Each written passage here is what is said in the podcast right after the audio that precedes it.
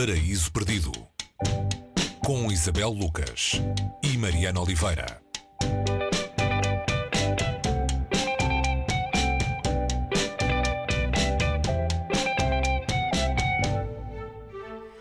Hoje, no Paraíso Perdido, vamos até aos anos da inocência de Elizabeth Jane Howard. Uh, Os Anos da Inocência é o nome do livro. São memórias de família, de, de uma família, a família Casalé.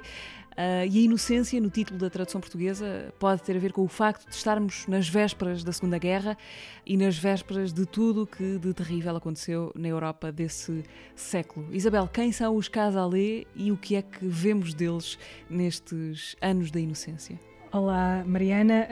Os Casalé uh, são, fazem parte de uma família, uh, como o nome indica, os Casalé, e este, esta Inocência seria o primeiro volume, é o primeiro volume de uma série uh, que ficou conhecida como Crónicas da Família Casalé e narra, precisamente, começa em 1937, estamos em vésperas da Segunda Guerra Mundial, e é uma espécie de livro autobiográfico também da, da autora do, do, do, livro, Elizabeth Jane Howard, uma autora que foi famosa também pelos seus casamentos, ela foi casada com Kingsley Amis, o pai de Martin Amis, e esta inocência também tem a ver com o crescimento. Este é um romance de formação de uma rapariga que se rebela de alguma maneira contra aquilo que a classe média inglesa, que se espera de uma rapariga de classe média inglesa que cresce um, entre o campo e a cidade.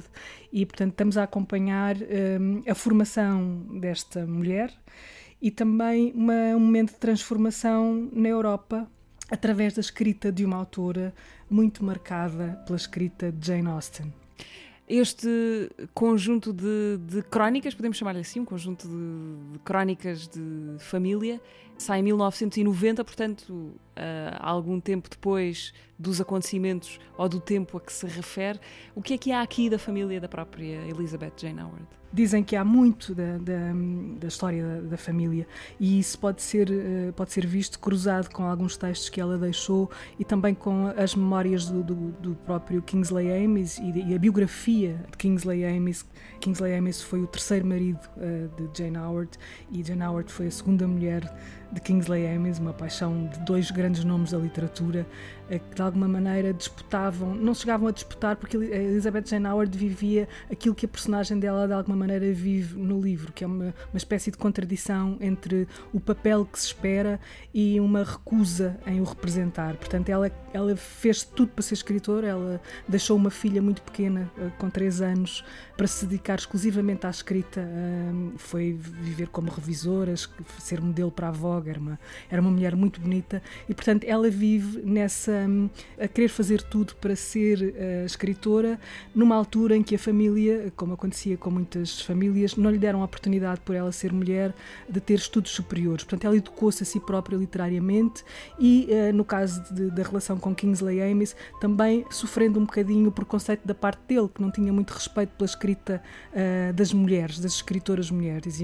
Ela escreveu 18 romances, teve uma carreira uh, longa e estas crónicas uh, da família Casalé uh, são reverenciadas por nomes muito respeitáveis da literatura, como Julian Barnes ou a Hilary Mantel, por exemplo, que, que escreveu um texto muito bonito uh, sobre, sobre Elizabeth Jane Howard e o modo subtil, a elegância com que ela é capaz de narrar acontecimentos um, do cotidiano, do cotidiano inglês daquela altura, portanto, de uma Inglaterra em transformação e de uma sociedade também em transformação. Esta é só a primeira parte dessa história, não é? Em português ficou o resto por ler. Fica o resto por ler e é, e é muito. Elizabeth Jane Howard morreu com 90 anos e, apesar de ser hum, uma celebridade em Inglaterra, muitas vezes ela, o nome dela é, é conotado como uma espécie de literatura romântica que em nada é fiel à qualidade da escrita que ela consegue, mas também, por outro lado, depois tem um culto entre os, os grandes escritores que, como eu disse há pouco, a reverenciam de alguma maneira. Esperemos que ela que venham os outros livros, mas estou a tentar arranjar aqui justificação para não vir o resto. Uh, de facto, poucas pessoas em Portugal uh, conhecerão o nome de Jane Howard como, como ele é conhecido um, para os leitores de língua inglesa, por exemplo. Mas é alguém que funcionaria muito, ou seja, cujos livros funcionariam muito da melhor maneira que existem para os livros funcionarem, que é no boca a boca, não é? Alguém que lê e passa, alguém que lê e diz lê isto, lê isto. Portanto, é, é uma, é uma prosa clara, inteligente, uh, cheia de humor, sarcasmo. São belas crónicas da sociedade uh, que seria uma pena ficarmos lá pelo primeiro volume. É o que nós fazemos aqui também, não é? Leiam isto, leiam isto. Esta semana leiam, leiam Elizabeth Jane Howard, Os Anos da Inocência, tradução de Elsa T.S. Vieira. Está publicado na ASA, nas edições ASA. Isabel, até para a semana. Até para a semana, Mariana.